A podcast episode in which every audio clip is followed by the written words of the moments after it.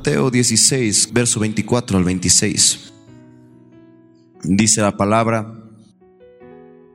Entonces Jesús dijo a sus discípulos, si alguno quiere venir en pos de mí, niéguese a sí mismo y tome su cruz y sígame. Porque todo el que quiera salvar su vida, la perderá, y todo el que pierda su vida por causa de mí, la hallará. Porque, ¿qué aprovechará al hombre si ganare todo el mundo y perdiere su alma? ¿O qué recompensa dará el hombre por su alma? Nuestro Señor Jesús, amados hermanos, nos enseña que todos aquellos que desean seguir su, su camino, seguir sus pisadas, tienen que pasar por distintas pruebas, dificultades, sufrimientos, aflicciones y muchos dolores que caracterizan lo que es seguir al Señor Jesucristo. Y para muchos esto no es una causa de alegría, sino también de miedo. Por eso es que aquellos que hemos decidido seguir el camino de Cristo y hacernos sus discípulos, se nos ha catalogado por valientes. Porque este camino, amados hermanos, es para valientes. Este camino no es para quienes tienen miedo, este camino no es para quienes pueden volver atrás. Porque en esta porción de la palabra, nuestro Señor Jesucristo nos pide que le entreguemos lo más valioso para Él, que es nuestra vida. Abre conmigo Mateo capítulo 16, verso 25, que dice, porque todo el que quiera salvar su vida la perderá. Y todo el que pierda su vida por causa de mí la hallará. El camino del Señor Jesucristo, hermano, es un camino de negación. Pero negación a qué? Negación a lo que nosotros conocemos como placeres de la vida, que pueden ser dañinos para todo hijo de Dios que al mismo tiempo pueden pasar como desapercibidos. Uno de los sinónimos de salvar significa rescatar. Y ninguno de los que hoy estamos aquí puede rescatar, o sea, volver atrás con nuestra vida. Porque estaríamos entrando, hermanos, en una perdición total.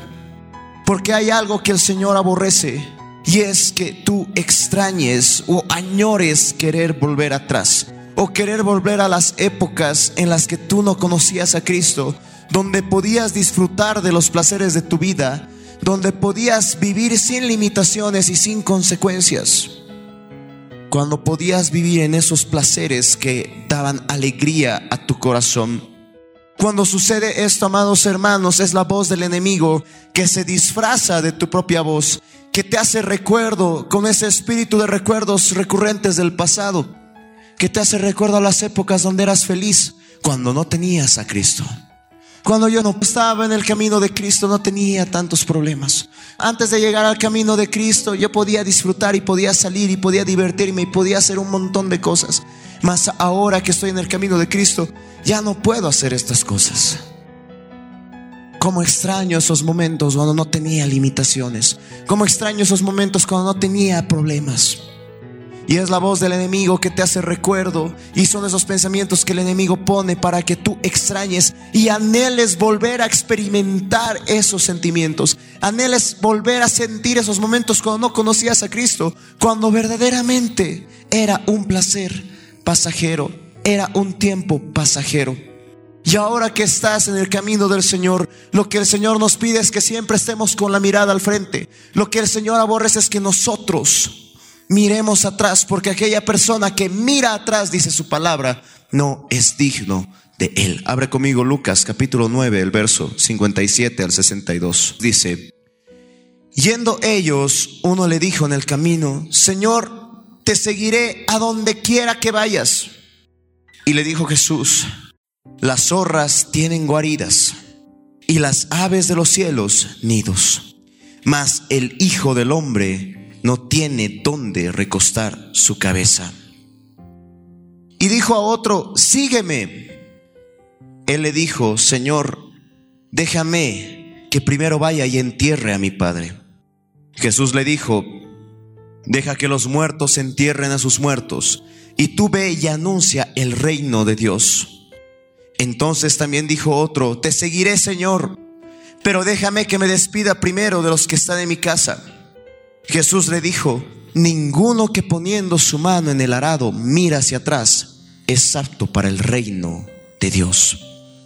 En el momento, hermano, que tú quieres anhelar volver a sentir esas experiencias, esas alegrías, estás cometiendo un pecado terrible. Estás saliéndote de la cobertura que el Señor te ha dado, de la protección que el Señor te ha dado. Y el enemigo está ahí. Su palabra dice que él anda como león rugiente buscando a quien devorar. Entonces él está esperando a que tú des el primer paso para volver a caer. Una persona que ha salido de ese espíritu, de ese mundo horrendo del alcohol, basta que le des un poquito de alcohol para que vuelva a caer. Una persona que ya ha sido libre del tabaco, basta que huela o basta que pruebe un poco más para volver a caer. Y eso sucede con todas las áreas de nuestra vida, aún en los momentos cuando estabas feliz, cuando la pasabas bien, cuando estabas viviendo lejos del camino del Señor. El enemigo está como león rugiente acechando para que tú recuerdes esos momentos de felicidad pasajera, esos momentos donde creías que tú eras feliz cuando verdaderamente simplemente a un viaje pasajero. Sabes, considero en el momento que tú decidiste acercarte a nuestro Señor, todos nosotros hemos dejado pecados, hemos dejado placeres, hemos dejado todo eso atrás conforme para seguir el camino del Señor. Pero Satanás siempre va a buscar hacerte caer en la misma trampa. Siempre va a buscar ponerte en la memoria esos momentos para que tú lo extrañes, para que tú añores volver a experimentar y volver a disfrutar y comienzas a rescatar eso. Pero no te estás dando cuenta que poco a poco Satanás te está agarrando de la mano para llevarte al infierno. Y no entiendo por qué hoy en día se ha vuelto tan controversial poder mencionar el infierno. Cuando verdaderamente sabemos muy bien que existe un Dios, también existe un diablo. Que existe un cielo, también existe un infierno. Y el infierno está destinado para todos aquellos que no han recibido a Cristo como su Señor, que no han vivido en santidad, que no han vivido en obediencia. Y hay un lugar peor en el infierno para aquellos que han conocido la verdad y aún así se han alejado. ¿Y cómo sucede eso? Cuando tú das pie a recordar esos momentos cuando tú das pie a querer experimentar esos momentos. Tal vez hayan sido momentos de alegría, tal vez hayan sido momentos donde tú has sido muy feliz, pero no quiere decir que delante del Señor estuviera bien. Pero el enemigo busca ponerte en el corazón Busca que tú añores experimentar otra vez esa alegría pasajera para que poco a poco te vayas hundiendo, para que poco a poco vayas cayéndote y luego te vas a ver lejos del camino del Señor. Y una vez que te sientas lejos del camino del Señor, el enemigo va a tomar control de tu alma y ya no vas a querer saber de Él. Porque hay un castigo mucho peor para aquellos que han conocido la verdad y aún así se han alejado. Abre conmigo segunda de Pedro, capítulo 2, verso 21 al 22. Dice, porque mejor les hubiera sido no haber conocido el camino de la justicia que después de haberlo conocido volverse atrás del santo mandamiento que les fue dado. Pero les aconteció lo del verdadero proverbio, el perro vuelve a su vómito y la puerca lavada a revolcarse en el cieno. En el momento que tú recuerdas esos momentos donde disfrutabas tu vida antes de conocer a Cristo, estás revolcándote en tu inmundicia. Porque antes de llegar al camino del Señor, para el mundo tú eras considerado una basura para las personas tú podías haber sido considerado lo peor de esta tierra. Y en el momento que te acercaste al Señor Jesucristo, Él lo que Él quería era transformarte toda esa basura. Él quería limpiarte, Él quería darte de ese carbón y convertirte en un diamante. Pero cuando tú recuerdas lo que eras, lo que has vivido y añoras, te estás convirtiendo, como dice la palabra, el puerco vuelve a reborcarse en el cielo vuelves a caer en la misma inmundicia. Y si lo disfrutas, porque hay muchos que añoran tanto y lo vuelven a experimentar y creen que se pueden hacer a los fuertes, porque Satanás, quieran o no lo crean, Satanás es un ser que le gusta alentar. A Satanás le gusta alentar. Tú puedes hacerlo. Tú puedes. Eres fuerte y has dejado eso. ¿Qué es que pruebes un poquito más? Satanás ahí en tu corazón para darte una falsa seguridad de que sí, yo lo puedo, yo lo puedo, yo lo voy a hacer y sí, lo puedo dejar cuando quiera. Solo quiero volver a experimentar un poquito de eso. Y no te das cuenta que poco a poco vas cayendo. Ahora bien, yo considero que una persona que ha tenido un encuentro personal con Jesucristo, que ha experimentado al Señor Jesucristo, jamás se va a alejar de Él. Una persona que verdaderamente ha conocido el camino del Señor, aunque vengan esos recuerdos, no va a querer añorar, no va a querer volver a experimentar eso. Porque has experimentado algo mucho mayor, has experimentado algo mucho mejor, has tenido una alegría mucho mejor, una alegría que para quienes se mantienen en el camino es eterna. Una persona que ha experimentado su amor, su restauración, su consuelo, su perdón, jamás se aleja de él. Pero alguien que simplemente dice seguir el camino de Cristo, cuando no busca vivir en santidad, cuando no lee su palabra, cuando se conforman con simplemente aparecerse una hora y media en un local, no son hijos de Dios, no han conocido el camino del Señor. Y obviamente fácilmente se va a ir. Porque todas las experiencias que tú tienes con el Señor Jesucristo se quedan marcadas en lo profundo del corazón. Y si tú no has experimentado al Señor Jesucristo, créeme que cuando termine este mensaje vas a experimentar algo nuevo. Vas a experimentar si tu corazón desea que lo experimentes. Porque si no, de otra manera vas a seguir viviendo como vives. Puedes tener tu Biblia, pero no la lees. Puedes venir a la congregación, pero no vives lo que se te está compartiendo. Muchos vienen aquí a descansar, muchos vienen a hacer hora, muchos vienen hasta dormirse en medio del mensaje, cuando no, cuando el sentido de esto, de lo que estamos reunidos, es aprender más del Señor, es para salvar tu vida, es para que tu vida no se pierda en el infierno. ¿Me comprendes? Hermano, tu vida es lo más deseable para el Señor como para Satanás. Y solo tú estás en la potestad de saber a quién entregarle tu vida. Puedes entregarle tu vida al Señor, pero eso va a significar que tienes que dejar todo atrás. O puedes entregarle tu vida a Satanás y seguir viviendo como vives, pero acuérdate que hay perdición eterna, que hay muerte eterna. Y si ahora estás sufriendo, estás llorando, le estás pasando mal y te sientes infeliz en esta tierra, no te imaginas cómo te puedes sentir cuando estés allá abajo en el, infierno. Porque ese es un lugar que dice la palabra de tormento. No se va a comparar con el llanto que tienes ahora. Por eso es que nosotros buscamos siempre la presencia del Señor. Por eso es que nosotros predicamos la palabra del Señor para que esta humanidad se salve, para que esta humanidad sea libre de todo ese tormento que viene muy pronto para aquellos también que ya han partido. ¿A quién le has entregado tu vida? Tú me puedes decir, pero hermano, me ve acá. Es obvio que le he entregado mi vida al Señor Jesucristo, sí. Conozco esa respuesta. Pero quiero hacerte esta pregunta. Si dices amarlo, si dices que le has entregado tu vida al Señor Jesucristo, ¿por qué le pones obstáculos a la obra del Señor? Si dices que has amado al Señor Jesucristo, que le has entregado tu vida, ¿por qué le pones peros cuando se te pide que hagas algo para Él? ¿Por qué le pones barreras cuando se te dice predica? Sirve haz esto, haz lo otro. ¿Por qué le pones los peros si verdaderamente dices amar a Dios? ¿Por qué decides ocupar tu vida en tus placeres de la vida? Valga la redundancia. En vez de entregarle tu vida al Señor y vivir para Él. A esto se refería nuestro Señor Jesucristo cuando nos decía que cualquiera que quiera salvar su vida la va a perder. A esto se refería nuestro Señor Jesucristo cuando te decía que cualquiera que quiere ser discípulo tiene que negarse y dejar atrás toda su vida. Porque si quieres tu vida la vas a perder. ¿Dónde? En el infierno. Pero si pierdes tu vida ahora y le entregas tu vida de manera sincera, ganarás algo mucho más grande que tus placeres. Vas a ganar algo mucho más grande que la felicidad pasajera. Vas a ganar una esperanza, hermano. Vas a ganar una fe nueva. Vas a ganar un amigo que no te falla. Un amor que no se va a rendir. Un amor que no se va a acabar. Y sobre todo cuando vengan vientos, cuando venga tormenta, cuando vengan pruebas y tribulaciones, vas a sentir una paz que este mundo no te puede dar. ¿Me entiendes, hermano? Cuando se te dice que uno tiene que negarse, es verdaderamente renunciar a todo lo que te pueda gustar en esta tierra.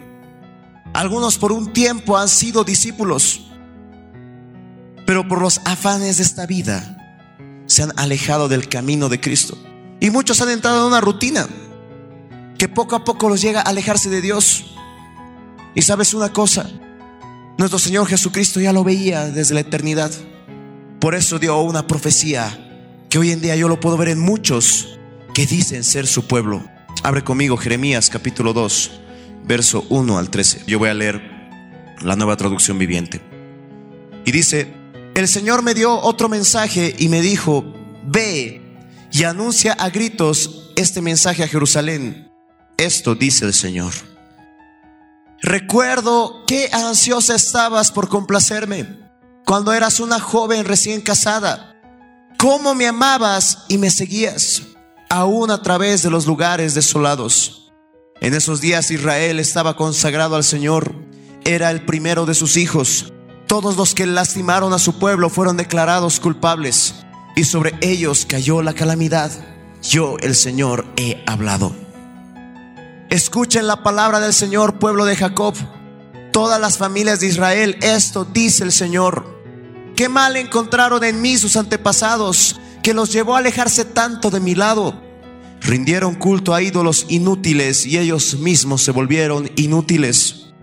No preguntaron dónde está el Señor que nos sacó a salvo de Egipto y nos guió a través del árido desierto por una tierra desolada y llena de hoyos, una tierra de sequía y muerte, donde no vive ni viaja nadie.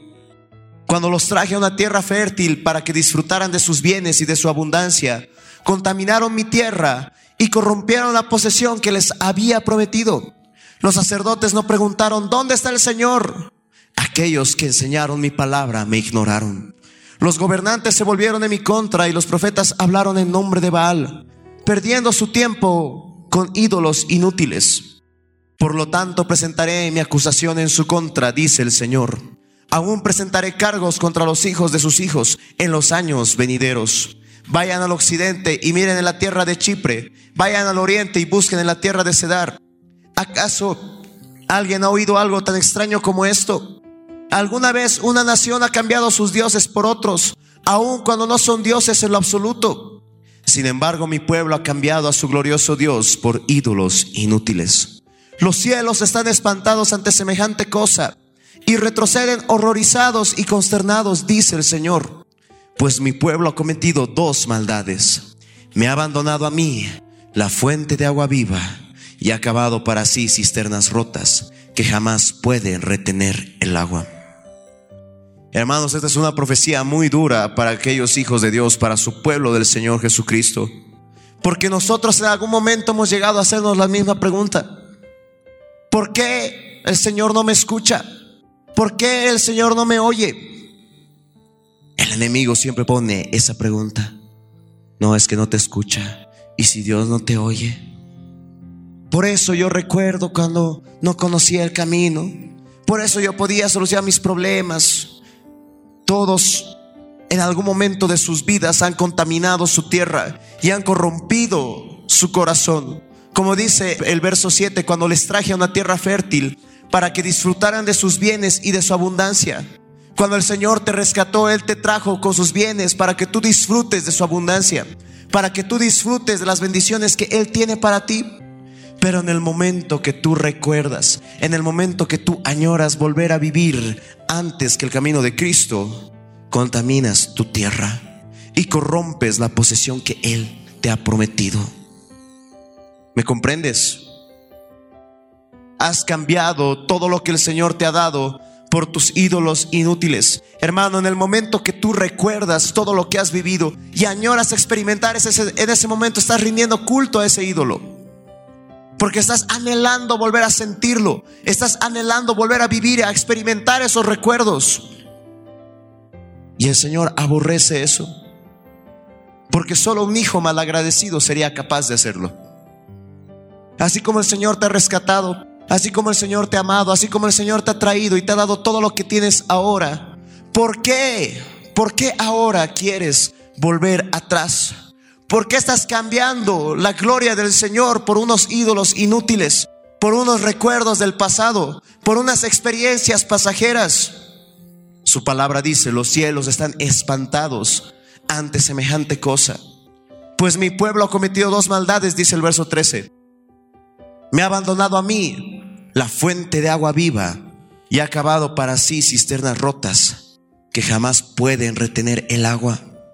Muchos han cambiado esa fuente de agua viva por sus placeres. Muchos han cambiado esa fuente de agua viva por esos ídolos al cual les rinden adoración. Y no se dan cuenta que lo que el Señor desea es entregarte cosas mayores. Pero eso es un engaño del enemigo que te pone. Cuando no conocías al Señor, eras más feliz. Eso es algo que te mete el enemigo. ¿Y por qué el Señor no me escucha? Considero que ese es un pecado terrible. Hace un tiempo atrás, cuando estaba en la nación de Perú, tenía que ir a predicar a una iglesia y me llevaron a un hogar donde estaba una familia. La familia, cuando yo llegué a la casa, estaban en, llanto total, estaban llorando, estaban, estaban en una desesperación total. Yo creí que había partido una persona. Y me comenta el pastor que me llevó que había una hermana que tenía cáncer. Lo primero que pensé es que la hermana había fallecido, pero no había sido así. La hermana tenía cáncer. Y para que el Señor le sanara de cáncer, habían entrado toda la familia en ayuno. Pero el pastor, también sin conocimiento, le dijo que tome sus pastillas y que haga la quimioterapia y todo lo que tenían que hacer de una manera normal, pero manteniendo el ayuno. Nosotros sabemos que, y esto es eh, cultura general que tienes que tomar una pastilla con el estómago lleno porque si no te hace daño. Y la hermana, sin, sin ese conocimiento, se intoxicó con las pastillas y bueno, tuvieron que llevársela al hospital. Y la familia ya estaba desesperada, que habían creído de que se había muerto. Y una hermana que estaba ahí me dijo, no, solo se intoxicó, que no, no hay de qué preocuparse, que todo va a estar bien. Pero la familia lloraba, se desesperaba. Estaban ahí los hijos pequeños, estaba el esposo, estaba la madre, estaba la abuela, toda la familia llorando alrededor de la cama, pensando que nunca más le iban a ver. Entonces en ese momento el pastor me dice, bueno, vamos a orar. Vamos a orar y le vamos a entregar al Señor que sea su voluntad. Y cuando comenzamos a orar, en primera nadie seguía la oración, cada quien oraba por su lado y yo intentaba orar. Y cuando de repente me quedo callado, escucho a una hermana, a la hermana de esa persona, con sus manos levantadas, llorando, clamando. Pero ¿qué decía? Señor, si tú no me la entregas a mi, a mi hermana, no te voy a seguir. Me voy a ir. No quiero saber de ti en otras palabras. Pero si tú me la entregas a mi hermana, te voy a servir. Pero si no me la entregas, no te voy a seguir. En ese momento yo recordé, porque yo lo vi como una falta de respeto, tanto al Señor Jesucristo como a los mismos hermanos. Y cuando estaba con el pastor ya cenando, ya habiendo acabado todo eso, le dije, pastor, ¿ha escuchado lo que ha dicho esta hermana? Sí, estaba llorando, sí. Le dije, no va a escuchar esa oración del Señor. Y dice, pero hermano, ¿cómo, ¿cómo va a decir eso? No lo va a escuchar, dije. Porque, no, porque, y me, me confrontó, me dijo, no, pero la palabra dice que si tú pides, el Señor te responde. Sí, pero también la palabra dice, ustedes me piden, pero me piden mal. Y la hermana no estaba pidiendo como el Señor quería que pida. En otras palabras, le dijo, Señor, si se muere mi hermana, no te voy a seguir, me voy a alejar de tu camino. Eso era los pensamientos de Satanás en su corazón. Lo que la hermana estaba fingiendo orar, porque no era oración, era lo que el mismo diablo le estaba pidiendo que ella hable. Y yo le dije al pastor, en el momento que esa mujer dijo que no le iba a seguir, que le estaba poniendo una condición al Señor para eso y le dijo de una manera tan dura, no te voy a seguir, no te voy a seguir, ha entrado un espíritu y esa persona va a rechazar pronto la palabra del Señor porque ese espíritu ella misma ha abierto la puerta. Y yo le conté el testimonio que, que pasó con mi papá, que en el momento de que mi hermana estaba en la clínica y le dieron unas cuantas horas de vida, el pastor se puso a orar y le dijo, Señor, yo la amo a mi hija, pero si no me la vas a entregar bien, llévatela, pero te voy a servir. Pero si no, Señor, dámela a mi hija, dámela sanita por completo, pero igual te voy a servir. En ese momento yo también recordé, le comenté al pastor y la persona que me acompañaba también, y les comenté la gran diferencia que había entre la misma petición, porque ambos estaban pidiendo sanidad. La diferencia estaba en cómo estaba pidiendo. La diferencia estaba en que uno conocía la palabra y el otro quería ponerle condiciones al Señor. Como muchos le piden condiciones y hasta el día de hoy sigo escuchando eso. No, es que yo quiero esto. Y si el Señor no me lo cumple, me voy a ir. Si el Señor no me da lo que yo quiero, me voy a ir. Viendo al Señor Jesucristo como una máquina para sacar dulces viendo a Señor Jesucristo como una máquina que le puedes dar tu moneda y vas a tener lo que tienes. Cuando no es así. El Señor es soberano y el Señor prima su voluntad antes que lo que tú quieres. ¿Me estás comprendiendo? Y muchas veces entonces, ¿por qué el Señor no escucha la oración? Porque pides, pero pides mal. Entonces, ¿cómo voy a saber cómo tengo que pedir? Escudriña su palabra y vas a ver cómo tienes que pedir. Porque de otra manera el enemigo también escucha la oración. Por eso ya se les ha enseñado, ya se les ha dicho que tienen que orar en lenguas. Porque orar en lengua es un lenguaje celestial que el enemigo no puede entender. No sabe lo que le estás pidiendo al Señor, solo tú y Él saben. Pero muchas veces cuando oras en el entendimiento, cuando oras en el lenguaje normal, el enemigo está escuchando. Ah, este quiere un trabajo. Ah, bueno, voy a mandar a mis hijos porque el, diablo también tiene hijos para que no le den ese trabajo. Y cuando no sucede y no hay trabajo, ¿por qué Dios no me ha dado el trabajo? Pido, ofrendo, me congrego, vengo. ¿Y por qué Dios no ha hecho esto? Ya sabes por qué. Otras veces sucede que por falta de conocimiento de la palabra, tú crees que estás en la condición de manejarlo al Señor Jesucristo como se te pegue la gana y no es así. Cuando han visto que un hijo maneje al Padre? ¿Cuándo han visto que un hijo mande sobre el padre? Tenemos una orden de que nosotros como hijos tenemos que obedecer a los padres en todo. De la misma manera nosotros como hijos del Señor tenemos que obedecer a nuestro Padre Celestial. ¿Cuándo han visto que nosotros pongamos condiciones? El Señor mismo no necesita de ninguno de nosotros. El Señor no me necesita. El Señor tampoco te necesita. Porque yo sé muy bien que si en algún momento yo dejara de hacer esto, alguien más va a ser levantado y va a ser usado. Porque el Señor no necesita, nosotros lo necesitamos a Él. Porque de otra manera estaríamos viviendo una religión donde podemos utilizarlo como una moneda de buena suerte. Cuando verdaderamente nosotros necesitamos de todo de Él. Y siempre le pongo este ejemplo y no sé si los compartí a ustedes o en otra reunión. Yo he aprendido a ser dependiente del Señor en cada área. Tanto que cuando yo tengo que ir a la universidad, porque yo aún sigo estudiando, y estoy tomando una movilidad, sea de la oficina de donde trabajamos en la radio, o sea de algún otro lado, lo primero que hago, me paro y antes de buscar la movilidad, yo me pongo a orar y digo, Señor, mándame una movilidad. Te pido, por favor. Y siempre llega. De la misma manera, cuando muchas veces tengo que salir muy tarde de las clases y, y es muy oscuro, también le pido, Señor, por favor, mándame una movilidad. Depender cada minuto de nuestra vida en el Señor, eso es lo que Él le agrada. ¿Por qué? Porque cuando tú dejas de depender, el enemigo te pone ese aliento. Por eso te decía, el enemigo le gusta alentar. El enemigo le gusta hacerte sentir bien. Tú puedes, puedes hacerlo solo, puedes manejarlo. Tú ya has aprendido mucho, ya puedes hacerlo solo. Cuando verdaderamente las verdaderas palabras son, todo lo puedo, pero en Cristo, que me fortalece. Todo lo puedo, pero en Cristo. Solo no puedes. ¿Por qué? Porque cuando haces las cosas sola o solo, te va mal. Cuando haces algo sin consultarle al Señor, te va mal. ¿Por qué? Porque no estás pidiendo la protección del Señor. No estás pidiendo que Él vaya por delante de lo que estás queriendo emprender.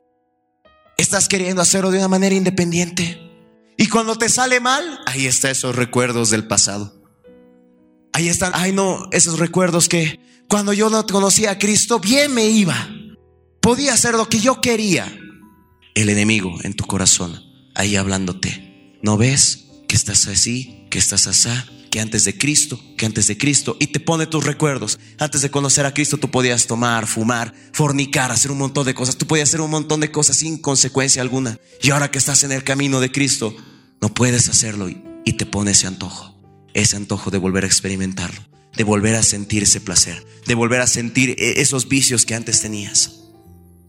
¿Para qué? Te lo vuelvo a repetir, perdona que sea, que sea redundante, pero basta que le des a una persona que ha salido del alcoholismo este tanto poquito, chiquitito, como tú le quieras llamar, que beba un poco de alcohol y va a volver a caer. Por eso cuando se gana almas, lo primero que queremos hacer y buscamos hacer es que esa persona se aleje de esa vida. ¿Por qué? Porque el enemigo dice que es un león rugiente que busca a quien devorar. Y basta, basta con que pruebes un poco para que te caigas en el hoyo. Porque aquí no hay fortaleza, aquí no hay es que yo soy fuerte, no es que yo ya soy maduro, no es que yo ya tengo mucho tiempo en el camino del Señor. Basta que pruebes, porque el pecado es delicioso. El pecado es rico. Basta que pruebes para que vuelvas a caer.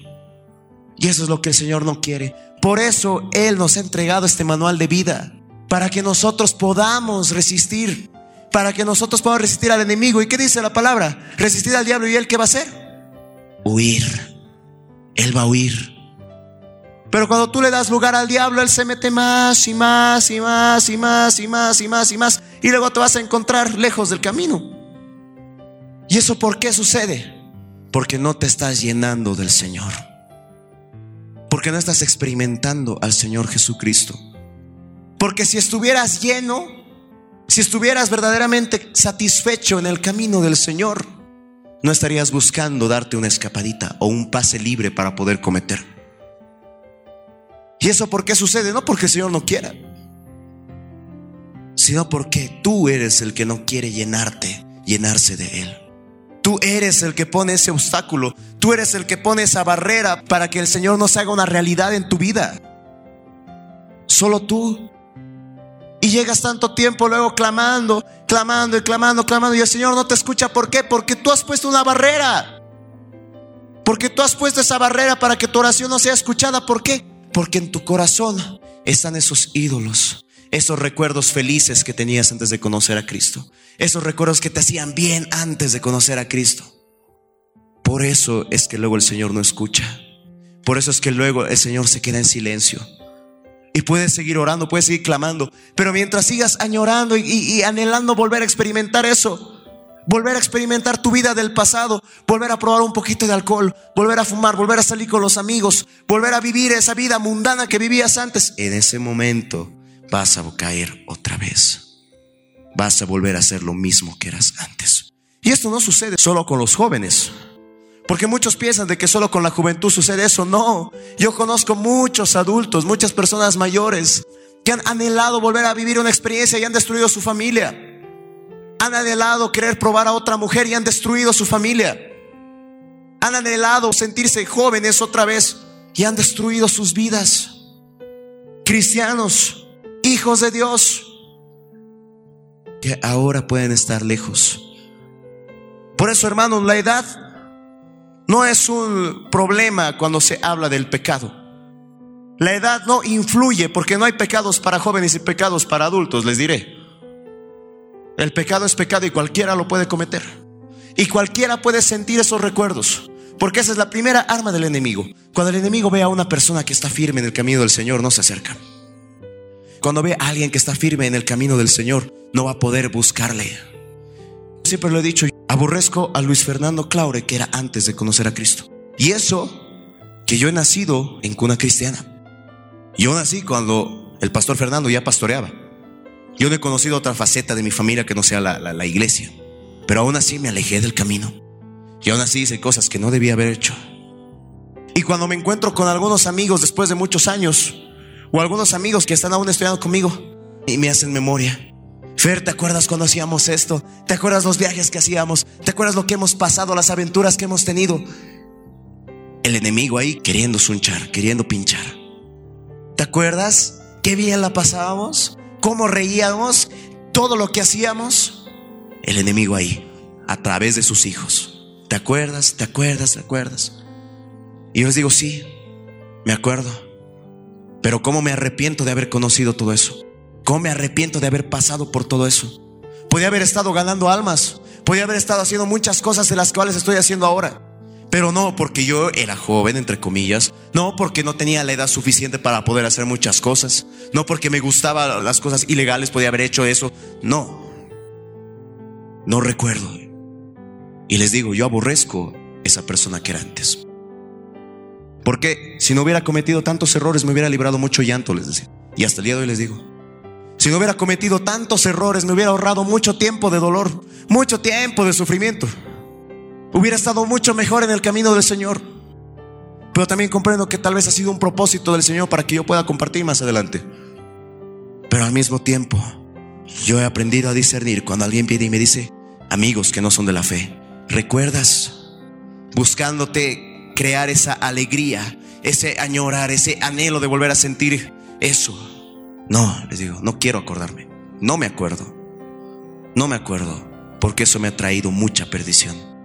Y aborrezco, y lo digo así, yo aborrezco a Luis Fernando Claure de antes. Aborrezco a Luis Fernando Claure antes de conocer a Cristo. Y no te digo que eso es sinónimo de que me odiaba, no. Simplemente que veo una persona que no tenía fruto. Una persona que no seguía el camino de Cristo. Una persona que conoció a Cristo pero que no lo seguía. Y que la ha pasado feo. Y ahora que vivo en el camino de Cristo, no me acuerdo nada de eso.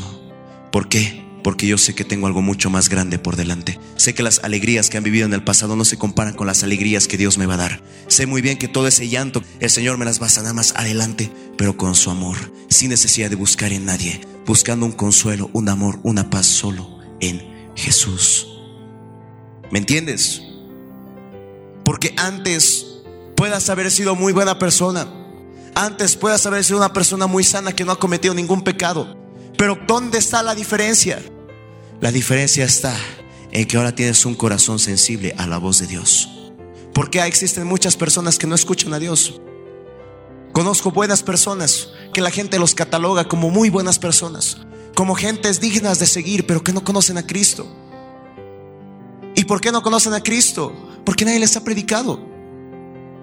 Pero son buenas personas, no han cometido pecado alguno o lo que el mundo lo tacha de pecado o alguna inmoralidad. Son buenas personas, pero eso no quiere decir que se van a ir al cielo. ¿Por qué? Porque no tienen a Cristo en el corazón. Porque no han conocido al Señor Jesucristo. Y esa es la única manera para que tú seas salvo. Porque si la salvación fuera por obras, basta que con nosotros hagamos un mérito y ya estamos en el cielo. La salvación es por gracia. ¿Y la gracia quién te la da? Cristo. ¿Me entiendes? Nuestro Señor Jesucristo, amados hermanos, es un Dios que verdaderamente es paciente y es misericordioso sobre todas las cosas, porque su palabra dice que Él tiene misericordia del que quiere y sobre todo que su misericordia se renueva cada día. Y así como Él tiene paciencia, Él ha estado esperando a que tú le entregues de una manera genuina tu vida. Él ha estado esperando que tú te alejes de todos esos malos caminos. Tal vez por un tiempo lo has logrado, pero tal vez por un tiempo también has vuelto a caer en lo mismo. Y lo que el Señor no quiere es que tú sigas pensando que añorando vivir esas experiencias vas a volver a ese camino. Como te decía hermano, aquella persona que decida perder su vida va a ganar un premio más grande. Y si en esta tierra vamos a pasar por muchos sufrimientos, aflicciones, pruebas y demás, vamos a seguir firmes en el camino del Señor. Porque solo de esa manera nosotros vamos a poder perseverar hasta el final. Solo de esa manera nosotros vamos a poder seguir en el camino de Cristo. Abre conmigo Juan capítulo 6, verso 67 al 69. Dice, dijo entonces Jesús a los doce, ¿queréis acaso iros también vosotros? Le respondió Simón Pedro, Señor, ¿a quién iremos? Tú tienes palabras de vida eterna. Y nosotros hemos creído y conocemos que tú eres el Cristo, el Hijo del Dios viviente. tú tienes palabras de vida eterna. El camino a la vida es aferrarse a la palabra del Señor. Y aquellos que han experimentado, que han conocido el amor de Cristo, tienen en su corazón la convicción de que Él está por encima de todo. Por eso es que nuestro Señor es misericordioso. Y en esa misericordia Él nos ha dado su palabra, nos ha dado instrucciones para que nosotros no nos equivoquemos, para que nosotros podamos vivir tranquilos.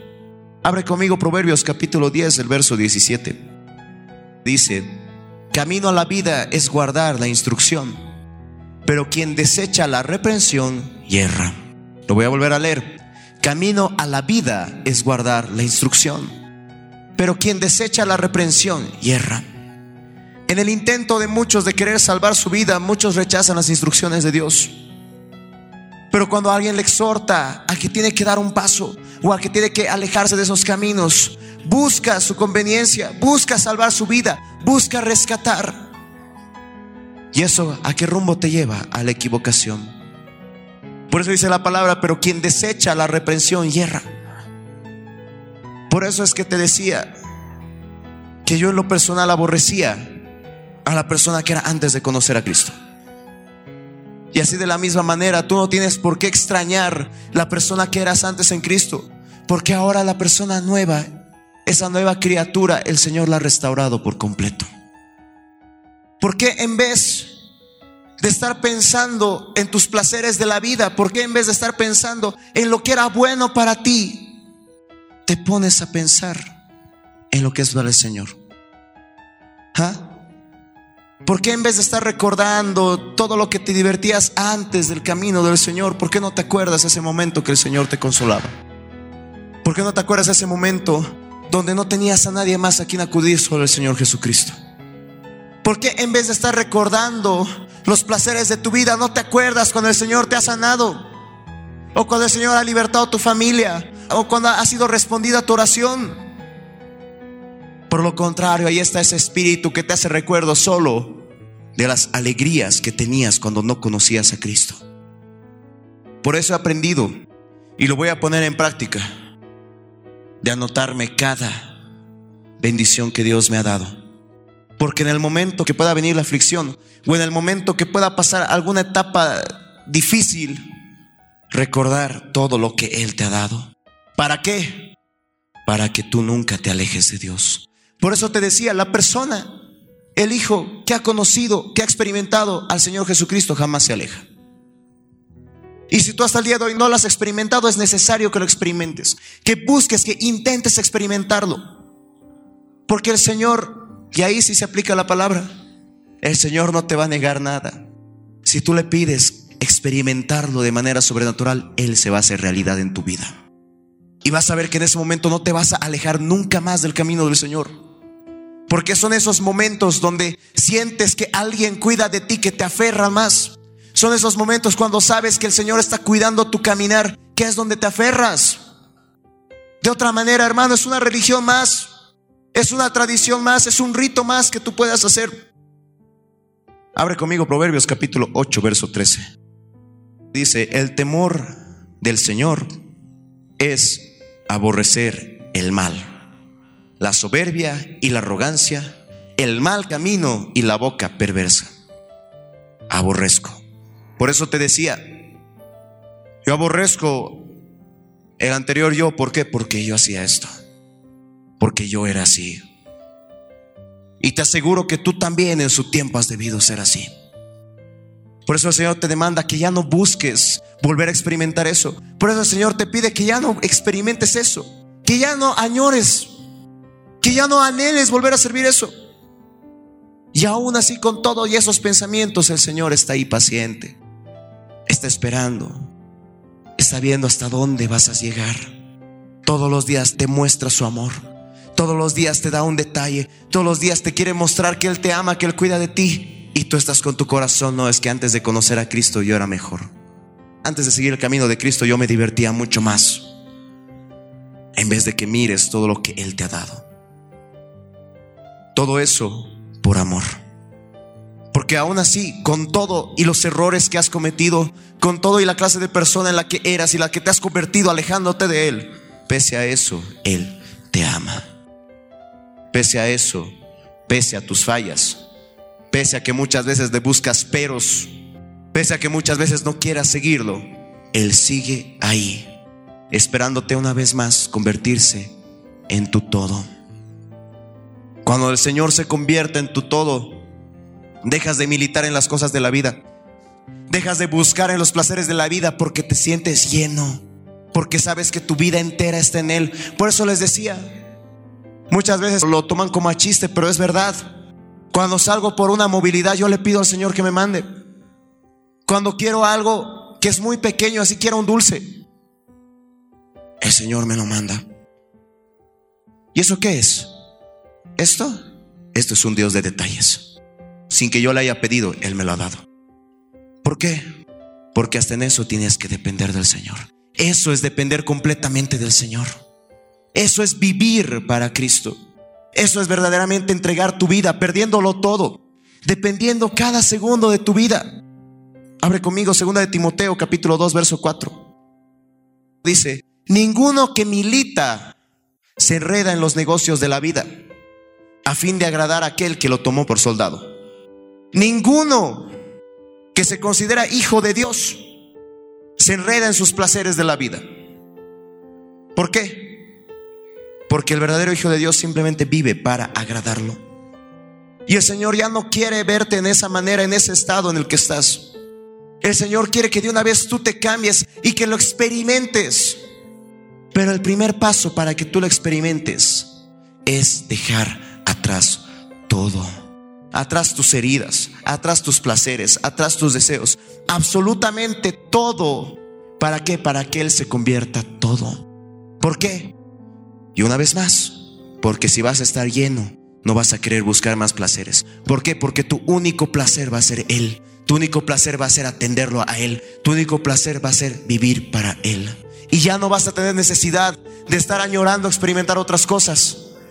Por lo contrario, tu única desesperación va a ser tener más tiempo con el Señor.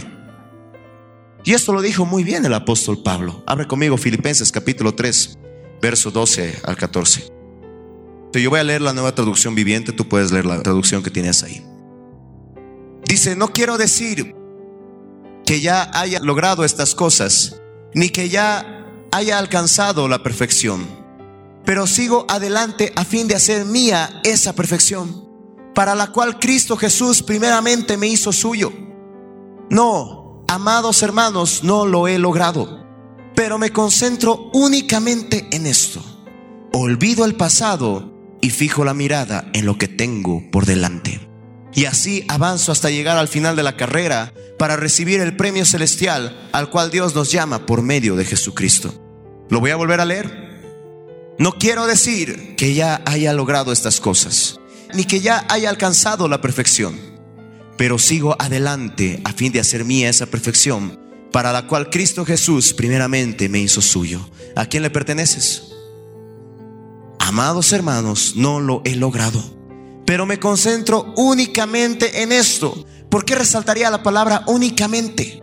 ¿Por qué? Porque el apóstol Pablo sabía la clase de persona que era antes de conocer a Cristo. Fariseo de fariseos, conocedor de la ley. Él sabía muy bien la clase de basura que era. Él sabía muy bien que por su causa, que por sus manos habían corrido tanta sangre inocente de hijos de Dios. Y yo te aseguro que el enemigo, a través inclusive de sus mismos hermanos en Cristo, le hacían recuerdo de todo eso. Porque tenemos que recalcar que, que en el tiempo que el apóstol Pablo predicaba, muchos hermanos creían que era un infiltrado. Y sus mismos hermanos lo perseguían. Pero el apóstol Pablo fue sabio al escribir estas palabras. Por eso decidí utilizarlo en este lenguaje tan actual. Me concentro únicamente en esto. Olvido el pasado y fijo la mirada en lo que tengo por delante. ¿Eso qué quiere decir? Que los logros que haya tenido el apóstol Pablo antes de conocer a Cristo lo tomó por basura. Porque lo que él quería era llegar a la meta. Y así avanzo, dice el verso 14, hasta llegar al final de la carrera para recibir el premio celestial al cual Dios nos llama por medio de Jesucristo. Por eso te decía, ¿por qué buscas recordar esos placeres de tu vida y no te pones a pensar mejor que en lo que el Señor te quiere dar o en lo que el Señor ya te ha dado. Muchos viven condenados. No es que hace 20 años yo no tenía dinero. No es que hace tanto tiempo no hacía esto. No es que hace mucho tiempo. También son recuerdos del pasado que al Señor no le gusta. Pero del Señor aborrece cuando tú disfrutas el recordar esas épocas de tu pasado. Cuando verdaderamente hay que aplicar como dice la palabra. Olvido mi pasado y fijo la mirada en lo que tengo por delante. ¿Y qué es lo que tienes por delante? Bueno, si sigues el camino del Señor y vives en santidad, vas a recibir mucha bendición. Y hace un tiempo atrás yo conversaba con mi papá. En la movilidad muchas veces es la única oportunidad o las pocas oportunidades donde yo tengo una charla muy larga con él.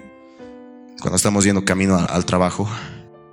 Y le decía, he encontrado tantas promesas en la Biblia porque él me regaló una Biblia de estudio, la misma que él usa. La buscó por varios meses para regalármela. Y cuando me la regaló le dije, encontré muchas promesas. Muchas promesas de parte del Señor. Y le digo, tengo una prédica y quiero hacer un mensaje de todas las promesas de Dios.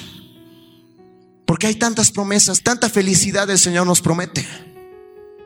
Y el pastor me dice, sí, Dios nunca te niega nada. A mí no me ha negado nada. Todo lo que nosotros tenemos es gracias a lo que le he pedido al Señor. La congregación, la obra, la radio, todo es porque el Señor no niega nada. Pero algo sí es cierto, me dice. Si tú quieres que esas promesas se cumplan en tu vida, primero tienes que vivir en santidad. Porque si no, de otra manera pones una barrera a las promesas que Dios tiene para ti. Si tú sigues viviendo en pecado, ¿cómo se van a cumplir las promesas que Dios tiene para ti? Por eso es que existe mucha gente que sigue en pobreza. Por eso es que mucha gente sigue viviendo lejos del camino del Señor. Por eso es que muchas personas oran y oran y oran y oran y jamás, jamás se les responde la oración. ¿Por qué? Porque hay pecado, porque hay recuerdos, porque ese pecado de recordar el éxito de tu pasado no te permite avanzar. Y esa es una puerta abierta a Satanás para que Él siga destruyéndote. Y esa es una barrera para que el Señor no te dé esa bendición. ¿Te estás dando cuenta de lo que te estoy hablando? Nuestro Señor Jesucristo quiere darte un premio muy grande. ¿Y sabes cuál es? Él quiere darte un corazón renovado.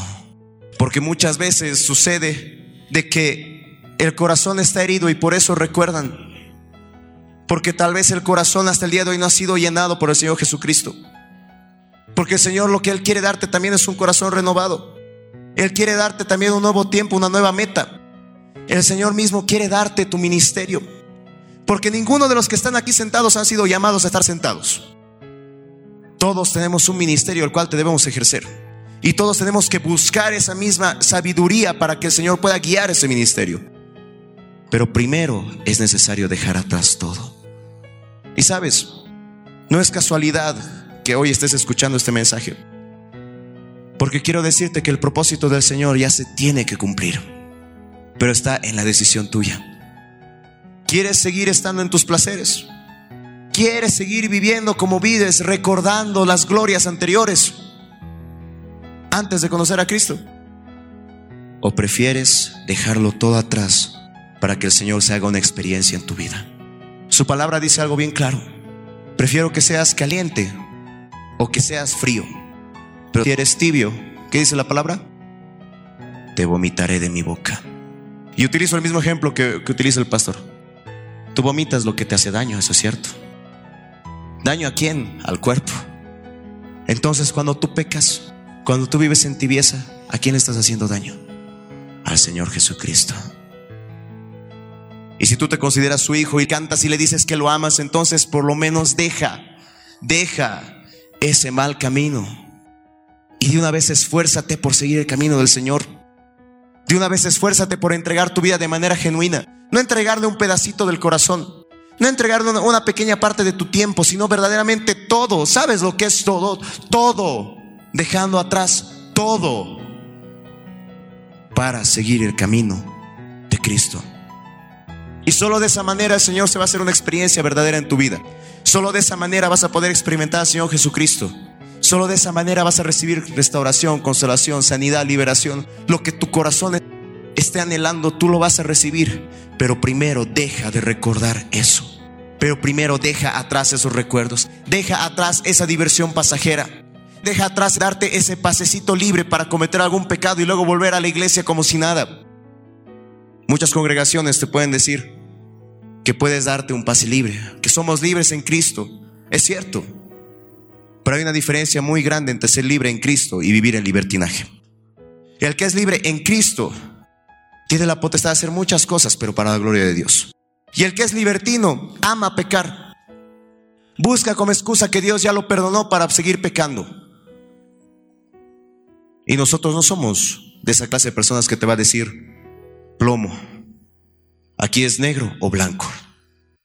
Y tú tienes que elegir el camino de Cristo o el camino del diablo. Por eso te decía, en segunda de Pedro te dice eso. Te era mejor no haber conocido el Evangelio. Te era mejor no haber conocido el camino de verdad. Pero ahora que lo conoces, tienes una responsabilidad. Y la responsabilidad es obedecer la palabra de Dios. Ah, no, es que hermano, es muy difícil. Prefiero no hacerlo. Bueno, allá tú. Pero ya te he predicado que hay un lugar de tormento para aquellos que han conocido la verdad y se han alejado. Ya te he hablado de que hay un lugar de tormento para aquellas personas que no quieren aceptar la palabra de Dios. Y con eso ya se ha librado mi alma. Ahora depende de ti. Si eres valiente o eres cobarde. Porque el cobarde se escapa. El cobarde huye cuando ve las cosas difíciles. Pero aquel hijo de Dios que es valiente permanece. Ante toda situación permanece. Amén. Cierra tus ojos. Hoy te dije que cuando acabe esta reunión tú ibas a experimentar algo. Pero eso va a depender de, ti. Quiero que extiendas tus manos bien en alto. Sin temor, extiende tus manos. Y le digas conmigo, Señor, he escuchado tu palabra. Y te quiero pedir perdón. Porque no he tomado en cuenta, Señor, lo deseado que soy para ti. Señor, yo te pido perdón por recordar y anhelar volver a experimentar mis placeres de la vida, sabiendo que eso me lleva a la perdición, sabiendo que eso me llega al lugar de tormento. Señor, hace mucho tiempo que no te siento. Hace mucho tiempo que no te experimento. Nunca te he experimentado, Señor. Si nunca lo has experimentado, dile eso. Nunca te he experimentado, Dios. Pero ahora, Señor, yo quiero experimentarte. Porque yo sé muy bien que experimentándote, no me voy a alejar de ti. Yo sé muy bien que si te experimento, Dios, si siento algo sobrenatural de parte tuya, va a afianzar mi fe, me va a hacer más fuerte mi fe. Hoy, Señor, quiero experimentar algo sobrenatural en mi vida. Si estás pasando por dolores del corazón, heridas del corazón, yo te pido que pongas tu mano en el lugar de tu corazón. Y si tú estás pasando alguna enfermedad física, Pon tu mano en el lugar donde está ese dolor físico. Dile conmigo, Señor, yo creo en tu palabra, donde tú me dices que sanas a los de corazón quebrantado y vendas las heridas. Señor, si tu palabra lo dice, yo lo creo. Hoy, Señor, pongo delante de ti las heridas de mi corazón porque mi mayor deseo ahora es experimentar tu sanidad. Hoy pongo delante de ti esto. ¿Cuáles son las heridas de tu corazón? Dile ahora. El insulto de esta persona. El haber perdido un ser querido. El haber dejado atrás tal vez algo. Tú que estás pasando, si tienes alguna enfermedad física, dile conmigo, Señor, yo creo en tu palabra donde tú dices que por tus llagas yo ya he sido curado. Hoy, Señor, en el nombre de Jesús, arranco, arráncalo, arranco este dolor en el nombre de Jesús y lo ato a la cruz de Cristo. Padre Celestial, me lleno de tu Espíritu Santo. Aspira al Espíritu Santo. Exhala, libre en el nombre de Jesús. Tú que estás pasando por esas heridas del corazón, dile Señor, te he mostrado estas heridas. Tú conoces, Señor, todas las heridas que hay en Él. Hoy, Señor, renuncio a mi vida, renuncio a mis placeres y te entrego mi corazón, así herido, así destruido a causa de las heridas. Hoy te la entrego, Dios. Y quiero experimentar el tener un nuevo corazón. Por eso levanto mis manos a ti, levanta tus manos bien en alto. Y dile, dame, Señor, un nuevo corazón. Dame ese corazón nuevo. Dame ese corazón, Señor, nuevo. Quiero sentirte ahora. Quiero experimentarte ahora. Quiero experimentar esa sanidad. Quiero experimentar esa liberación. Hoy me pongo, Señor, en la brecha para poder experimentarte, Señor. Hoy dispongo mi corazón para experimentarte, Señor. Porque no me quiero ir sin experimentarte, Señor. No me voy a ir si no te experimento. Quiero experimentarte, Dios. Quiero experimentarte, Dios.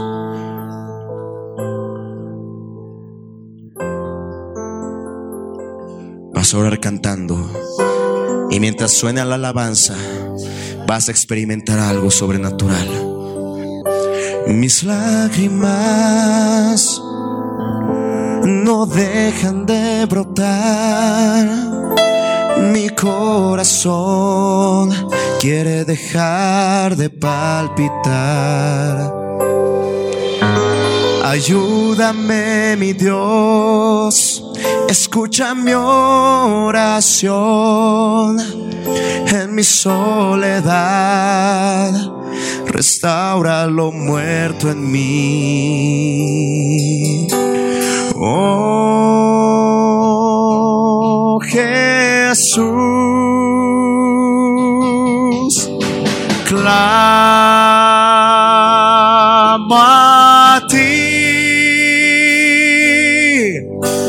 abrázame,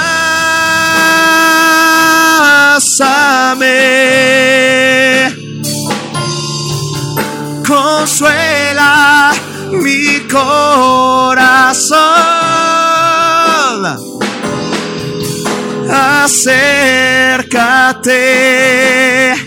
y renuévame,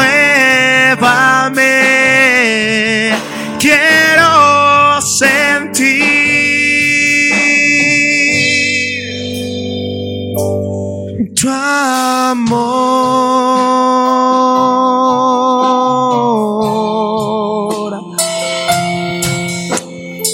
Mientras suena la alabanza, viene restauración al corazón. Mientras suena la alabanza, estás experimentando algo nuevo, por eso estás llorando. Por eso estás quebrantado, porque estás experimentando eso. Porque estás experimentando ahora si no quieres quebrarte, pídele al Señor. Señor, quiero quebrarme. Dile, Señor, quiero quebrarme. Quiebrame, quiebrame, quiero llorar, quiero llorar. Comienza a llorar. Comienza a llorar. Comienza a llorar. Él comienza a hacer algo nuevo en tu corazón. Comienza a sacar todas esas heridas. Comienza a darte algo nuevo. Eso que sientes es una experiencia con Él. Eso que estás experimentando ahora es lo que Él quería para ti. Abrázame.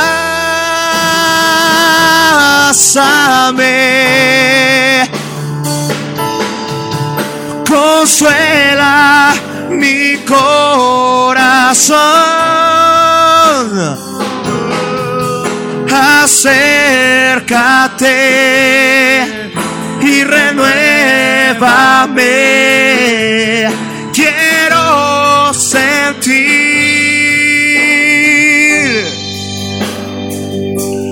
tu amor.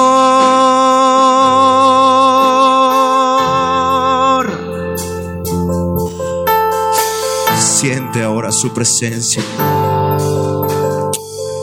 Dile conmigo ahora, Señor, esto que siento ahora es gracias a ti. Esto que estoy sintiendo ahora, Señor, esta experiencia se va a quedar marcada en mi corazón. Esta es una muestra de cuánto me amas. Esta es una muestra de cuánto te preocupas por mí. Gracias, Señor. Pero no me voy a ir sin antes renunciar. Por eso toma autoridad en el nombre de Jesús. Y espíritu inmundo de recuerdos del pasado, te he descubierto. Y en el nombre de Jesús, te arranco de mi corazón. Te arranco de mi corazón. Arráncalo, arráncalo. Y te ato a la cruz de Cristo. Padre Celestial, me lleno de tu Espíritu Santo. Aspira el Espíritu Santo. Exhala ahora ese Espíritu. Aspira una vez más y exhala ahora. Aspira una vez más. Exhala. Dile, Señor, yo me declaro libre y declaro tu palabra en mi vida. Olvido el pasado. Dilo fuerte, olvido el pasado y fijo mi mirada en lo que tengo por delante. Olvido mi pasado y fijo mi mirada en lo que tengo por delante. Y lo que tengo por delante eres tú, Señor. Lo que tengo por delante eres tú, papá. Gracias, Señor. Gracias por ser tan bueno. Gracias por tu misericordia. En el nombre de Jesús. Amén. Amén. Dale un fuerte aplauso al Señor.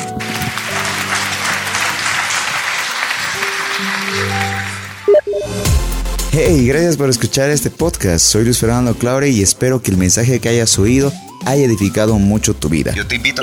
Yo te invito a que me sigas en todas mis redes sociales. Solo búscame como Luis Fernando Claure. Te invito a que puedas escuchar mi música. Búscame como Luis Fer Claure y yo sé que mi música te va a bendecir mucho. Que Dios te bendiga. Estamos en contacto.